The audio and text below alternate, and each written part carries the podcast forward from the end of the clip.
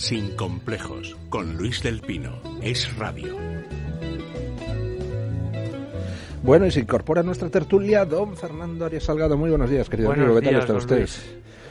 Yo ya no sé qué resulta más apasionante, si Gran Hermano VIP o el Parlamento Británico. Cada día hay un quiebro nuevo. Y ayer, pues el Parlamento Británico, que votaba por primera vez en sábado desde hace 30 años o algo por el estilo, Luis, desde la- desde las Malvinas, pues Que yo presencié, por cierto, porque estaba allí de- en ese momento De embajador. Pues ayer el Parlamento británico, Boris Johnson le había puesto al Parlamento en una situación imposible, de la que parecía que no iba a poder salir, de o apoyas mi... me habíais encargado que tuviera un acuerdo antes del día 19. Pues aquí está el acuerdo, tomen el acuerdo con la Unión Europea, donde les he arrancado a esos malditos europeos alguna concesión más. Eh, pues o lo votan ustedes y entonces salimos el 31 de octubre con este acuerdo o no lo votan ustedes y salimos sin acuerdo. Pero en un nuevo quiebro del guion, hay que reconocer que los guionistas son buenos, el Parlamento británico dijo pues aplazamos la votación, eh, con lo cual le ponemos a usted en la tesitura de tener que cumplir el mandato del Parlamento que le obligaba a, si no había acuerdo el día 19 y no lo hay porque no hemos querido votarlo, pues tiene usted que mandar una carta a la Comisión pidiendo un aplazamiento hasta, hasta enero. Y entonces Johnson dice así, pues venga, cumplo la letra estricta de la ley, mando la carta que ustedes han redactado, pero le adjunto una carta firmada por mí, la otra no, diciendo que me parece una completa estupidez esto de la extensión. Con lo cual, ahora la Comisión Europea tiene que decidir entre dar una extensión a un país cuyo primer ministro dice que le parece una estupidez dar esa extensión, o no dar esa extensión y Brexit sin acuerdo el 31 de octubre. Esto es un folletín. Pues sí, Luis, pero mire, yo que creo que ahora han cambiado mucho las cosas, realmente tampoco puedo alegar conocimiento exacto de la sociedad británica y sobre todo del Partido Conservador inglés, que es donde hay que colocar el foco en este momento. El Reino Unido está en crisis desde el referéndum de Escocia, es decir, se vio que era posible acabar con Gran Bretaña e Irlanda del Norte, el Reino Unido, Gran Bretaña e Irlanda del Norte, ¿no? Eso conmocionó al partido conservador inglés. No nos olvidemos que el Reino Unido son Inglaterra, Escocia, Gales. Eso es la Gran Bretaña.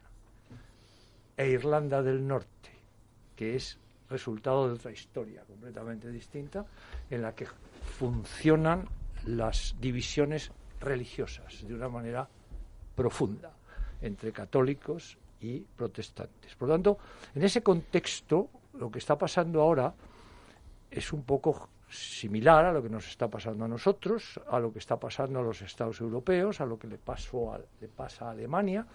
Es decir, el Estado-nación que sale de la Segunda Guerra Mundial tiene tantas contradicciones, entre ellas la Unión Soviética como gran democracia vencedora de la Segunda Guerra Mundial, que llega un momento en que esa relación que la Unión Europea parece que puede superar con una promoción en la que no olvidemos que Churchill se excluyó. En el discurso de Zúrich dijo que se unan los europeos, que nosotros, Gran Bretaña, seguimos por nuestro lado. Todo eso juega ahora, porque si hay un país donde la historia está presente, don Luis, eso es Inglaterra. Y digo Inglaterra. Es la historia reproducida cíclicamente. Y ahora tenemos el problema, en mi opinión, de que lo que más ha asustado al Partido Conservador inglés, que son nacionalistas históricos, producto de una historia exitosa, es diluirse en la Unión Europea. Claro, ahí han puesto pies en pared, pero claro, ya se había organizado con el referéndum del 73, etcétera, una situación compleja jurídicamente hablando. No nos olvidemos que la soberanía del Parlamento es la base es la base de la construcción británica. El Parlamento soberano desde Carlos I, que naturalmente le cortaron la cabeza y Cromwell decidió que era en ese momento la soberanía del Parlamento la que sustituía la soberanía de la corona. No nos olvidemos, no del pueblo, de la corona. En ese momento, entonces, ¿ahora qué pasa? Pues que en este choque que ha habido en, en el, en el Brexit, es decir, lo que se pone en juego ahora, en este momento, es también la crisis de la Unión Europea. ¿Dónde se produce la crisis profunda? Cuando la Unión Europea decide la unión política. A closer union. Tratado de Lisboa. Cuando se rechaza por Francia e Holanda la Constitución Europea Eso fue un rechazo de la unión política.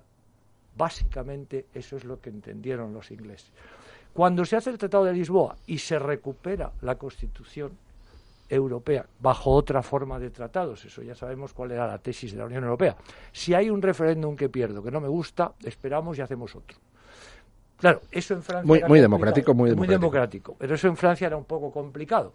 ¿Y qué se les ocurrió? Pues hacemos un tratado, que se llama el Tratado de Lisboa, que recoge básicamente lo de la unión política federal, porque vamos a eso, y entonces, pues ya con eso hemos superado el no de Francia y el no de Holanda, ¿verdad? Bueno, claro, eso son trampas que al final, en esta posición democrática digitalizada, con tweets, con, fin, las redes sociales donde la gente ya opina por sí misma, es insostenible porque es un truco, son trucos jurídicos, como ha pasado con las sentencias, como pasan trucos que vienen de una cultura heredada del Imperio Romano, en la cual el derecho se utiliza también como arma política, el uso alternativo del derecho, ¿verdad? Eso en derecho internacional se hace exactamente igual. O sea que es un problema de quién tiene la última palabra en la interpretación de la ley. ¿Quién la tiene? Les hemos, se la hemos dado a los jueces, etcétera. En Inglaterra, fíjese lo que han hecho últimamente. Es decir, el Tribunal Supremo eh, ha dado la razón al, al, Parlamento británico por primera vez en la historia. Jamás se había sometido una decisión del Parlamento a juicio del Tribunal Supremo inglés. ¿verdad?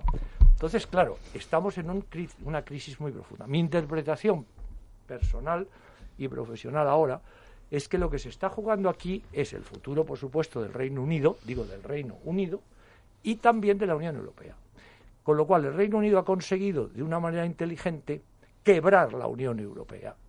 No quizá con una voluntad directa, pero sí con los efectos, yo diría, eh, en fin, laterales que se deducen de esta posición. Usted comprenderá que la Unión Europea en este momento está en crisis, no tiene comisión, no puede tomar posesión porque no, no, tienen todavía los tres, les faltan tres comisarios. El señor Juncker quiere aprobar lo que sea porque quiere marcharse dejando resuelto este tema. La señora van der Leyen, Alemania, Alemania no está nada convencida de que el tema que le han endosado la señora eh, van der Leyen pueda con él en este momento. Y hay una crisis profunda de estructura política. Si esto viene así, además, no se olvide usted que Inglaterra siempre tiene ese, esa, idea. ¿Qué pasa ahora en los Balcanes? Pues acaba de vetar Francia la ampliación de la, de la, el Consejo de Ministros último ha vetado Francia, Francia, únicamente Francia la incorporación o la apertura de negociaciones de Macedonia del Norte y Albania, que no es cosa. Y para arreglar el tema está Turquía, donde el Consejo Europeo se reúne para ver si condena a Turquía este último Consejo Europeo, en el cual Inglaterra se ha opuesto a que se condene a Turquía. Claro, en este contexto, ¿qué pasa, ¿cómo interpretamos lo que está pasando en el Reino Unido? Pues esto es una crisis de sistema en el cual están enfrentados el Partido Conservador inglés, el Partido socialista, eh, laborista, escocés. Gales está más tranquilo. Irlanda del Norte está con un terror, los protestantes de Irlanda del Norte, de ser absorbidos por Irlanda, la República de Irlanda, y de hecho, de hecho se produce la unidad de Irlanda. A mí lo que me llama la atención es lo que se desinforma en, eh, en Europa sobre el Brexit, sobre la cuestión sobre cómo está siendo todo el todo el proceso eh, que se está generando allí y, el colmo ya es considerar a los británicos una manga de palurdos que no saben lo que quieren ha parecido a como se informa de todo lo que tiene que ver con Donald Trump pero dicho esto esos son los ilustrados, ¿no? Sí, los, ilustrados. La, realidad es más complicada y que la, hacemos muy simple. Madre mía, qué, corresponsales tenemos. Qué, qué vergüenza de corresponsales son. Pero bueno, en fin. Y además, bueno, para no entrar, porque ya si te vas a Israel, no saben hebreo, no saben árabe, pero leen el Haaretz, que es como el país degenerado eso es como el New York Times, para, eh, para poner a caer del burro a... El New York Times en español, que los responsables no saben ni español. Realmente. Ahora, dicho esto, eh, mm, el Brexit, ¿qué problema hay? El Brexit se aprobó con el 51,9%. El Brexit, por ejemplo, no hubiera salido adelante mm, bajo la ley de claridad de Canadá, porque necesitas para cuestiones tan importantes una mayoría muy sustancial, porque dices, oye, nos estamos jugando tantísimo que esto no lo puede eh, aprobar la mayoría más uno, tiene que ser una mayoría abrumadora que permita tirar hacia adelante los referéndums, bueno, las votaciones de independencia, cuando se celebraron al, al implosionar la Unión Soviética, tenían mm, si es del 90, del 88, aprenden los catalanes también, los nacionalistas catalanes. los síes eran del 90%, en fin, pues esto, hasta, no tiene nada más que decir. Hay un clamor para ir hacia un lado. Si vas a mm, romper la Unión Europea y vas a provocar el maremoto que vas a provocar, tendrías que haber exigido un amplio margen. No se hizo. Y se aprobó. El drama es que hay un golpe parlamentario contra la voluntad popular. Es que es así de claro. El que quiera vestirlo de otra manera es. Hay un parlamento que está negando a cumplir el mandato, cumplir el mandato del pueblo británico. Completamente de acuerdo. el, referéndum no se tenía que haber celebrado nunca. Era una estupidez. O, había, tenía, había para salir hay que poner un 60%, que no es tampoco demasiado. Efectivamente, pero una vez que lo has celebrado en unas condiciones, tienes que cumplir el mandato. Oiga, y luego si quieres negocias tu reincorporación a la Unión Europea, hacer lo que te dé la gana. Pero... Ese es el y, yo creo que además por eso tiene muy mala mm, muy mala solución y no lo está capeando del todo mal Boris Johnson al, al decir, bueno, mira, vamos a sacudir bien el avispero a ver lo que sucede. Porque fijaos, la manera de salir sería ese segundo referéndum que proclaman tanto y tal, Mm, cuidado con convocarlo, que entonces sí que sale un 70% de gente que se va. Porque están viendo las maniobras sucias que se está haciendo eh, para sabotear la voluntad popular. Así es. ¿Y, si, ¿Y ves la posibilidad de que Boris Johnson convoque unas elecciones, por ejemplo, sabiendo que las, claro, él quiere, bastante... él quiere, él ofreció como alternativa. Pero en este, en este momento ahora, después de esto. Ahora no sé si ya con los plazos que le quedan es Mm, posible organizarlo, porque ellos hacen una elección en una semana, no tienen problemas de tiempos. Pero el gran problema que tenía Johnson, por eso no se aceptó las elecciones por si ganaba eh, Jeremy Corbyn. Claro, si gana el Partido Laborista esas elecciones, eh, eso les aterra a los laboristas y a los conservadores. Entonces, claro, ahí hay una un bloqueo por miedo.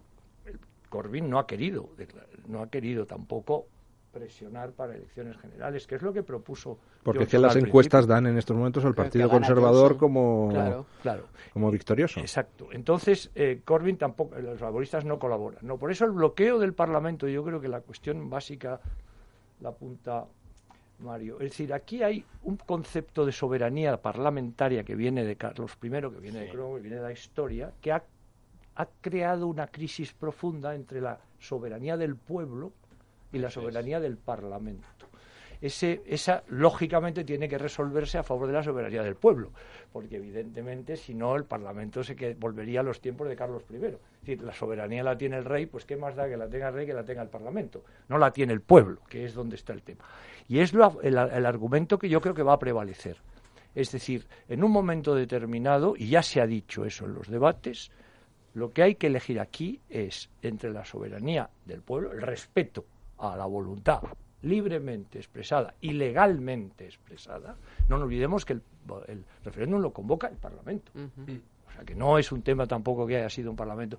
El que hecho que no se haya tomado tan en serio, como dice Mario, que es verdad, es porque creían que iban a ganar. El Partido Conservador de inglés se equivocó, como Cameron se equivocó con Escocia, que casi, casi pierde el referéndum. Ese referéndum de Escocia para mí fue el despertar del Partido Conservador inglés Aquí nos estamos jugando el Reino Unido, en el que, como es lógico, mandan los ingleses. No nos engañemos. En el Reino Unido mandan los ingleses, no los escoceses, ni los galeses, ni los irlandeses, ¿verdad? Y esta es la mm, profunda tensión que existe ahí. Yo de la votación de ayer de la enmienda deduzco que están de acuerdo los conservadores ya en apoyar este plan. Lo que pasa es que eh, esa enmienda que se puso a última hora, es una enmienda puramente técnica, es para retrasar hasta que se sepa exactamente qué legislación va a presentar el gobierno para aplicar el, la, cláusula Brexit. Sí, es una, es una manera de obligar a Johnson a enviar esa carta. exacto. Y al mismo tiempo ver si pueden tener un poquito de tiempo más. Tiempo, claro. Exacto. Porque en el fondo también a ellos les interesa cohesionar el Partido Conservador, que también está complicado con los independientes estos que se han ido y tal. Hay una crisis muy profunda, pero es una crisis de poder no es una crisis de otro tipo. es... una crisis de poder. ¿Quién va a mandar en el Reino Unido y quién va a mandar en Europa? No nos olvidemos que en Europa en este momento, yo, yo contextualizo necesariamente, hay una oposición de Francia y Alemania total respecto al futuro de la Unión Europea. Francia acaba de negar lo que quiere Alemania. ¿Quién, ¿Quién reconoció a Croacia? Alemania. Alemania quiere la, la expansión al este, eh. quiere Albania y quiere tal. Y Francia ha dicho se acabó, y ha dicho una frase fantástica. Si no hay antes unión bancaria. Ya está claro. ¿no? Aquí o nos beneficiamos todos de la Unión Europea o no solo Alemania se va a beneficiar de la Unión Europea. Francia ha pegado y Macron, vamos a poner a Macron que también tiene una singularidad. Esto es clave para Inglaterra también, porque se, inmediatamente viene el triunvirato. Inglaterra, Francia y Alemania mandan en la Unión Europea. Si eso es así, Inglaterra se queda. Si no es así, no se queda. Yo creo que va por ahí el tema, ¿verdad? Es un debate muy interesante, muy apasionante europeo, ¿eh? No, no es un tema solo de partidos. Yo creo que está en quién manda en Europa también, ¿no? Tenemos esa crisis. ¿Quién manda y qué manda? Si las instituciones o ¿Eh? el pueblo soberano. ¿Para hacer qué? Y ahí está Turquía ahora que ha creado el lío padre, porque claro, es un verdadero problema un país de la OTAN, que tiene tres millones de refugiados sirios, que mandó un millón aquí, que se ha cargado al Partido eh, de la Unión Democrática Alemana con la inmigración. Tiene, bueno, es, además Turquía ha sido un imperio en el que los Siria y todo eso, pues era, era, era turco, ya no, no nos olvidemos, ¿verdad? De toda la la, Primera Guerra Mundial y la descomposición del Imperio Turco. Entonces, claro, todo eso en este momento está agitado, agitado, y ahí pues hay piezas que tienen más peso específico, otras menos, y hay gente como ha dicho don Luis más inteligente que otra y hay líderes más, más preparados que otros para presentar una alternativa. si me permites una pincelada una cuestión es después de la Segunda Guerra Mundial, después de la Segunda Guerra Mundial, eh, las democracias que van surgiendo en Europa son democracias bastante contenidas. Son democracias contenidas que van en la dirección de la que apuntabas. De una cierta, digamos, que la, cualidad de gobernar no reside tanto en el pueblo, sino como en las élites dirigentes. Y esto se ha puesto en cuestión ahora. Esto está en crisis ahora mismo. Es decir, el Estado-Nación no es que esté en crisis el Estado-Nación, pero el Estado-Nación veremos por dónde, por dónde, cómo puede cambiar lo que está en crisis es ese equilibrio tan europeo que estalla, salta por los aires. Dicen que con las redes sociales, yo creo que es algo que estaba alargado, es decir, ya estaba ahí, las redes sociales son el espejo del sentir popular, es decir, de una reclamación del ciudadano, decir, yo también tengo algo, algo que decir. Y, sin embargo las élites han reaccionado de una forma muy torpe, que es haciendo constantes reproches morales y diciendo a los ciudadanos, primero que no saben votar y después, lo que es más alucinante todavía, como ocurre en Estados Unidos, no es que no sepáis votar, les han quitado la responsabilidad, es que os manipulan. Estáis manipulados, es decir, eh, y todo ese tipo de lecturas eh, yo creo que por ahí la Unión Europea no va bien. Y luego en Unión Europea hay una cosa importante. La Unión Europea ya tiene el problema en el Consejo de Stuttgart, que es cuando, cuando Margaret Thatcher dice eh, con el Consejo de Stuttgart ya han creado la estructura sobre el que la crecerá la carne institucional de Europa y me demostraba ya que estaba completamente en desacuerdo y nadie tomó nota. ¿eh? Así es, así es. bueno, es correcto ese análisis. ¿Qué dicen nuestros oyentes, doña Carmen? Que sus análisis siempre...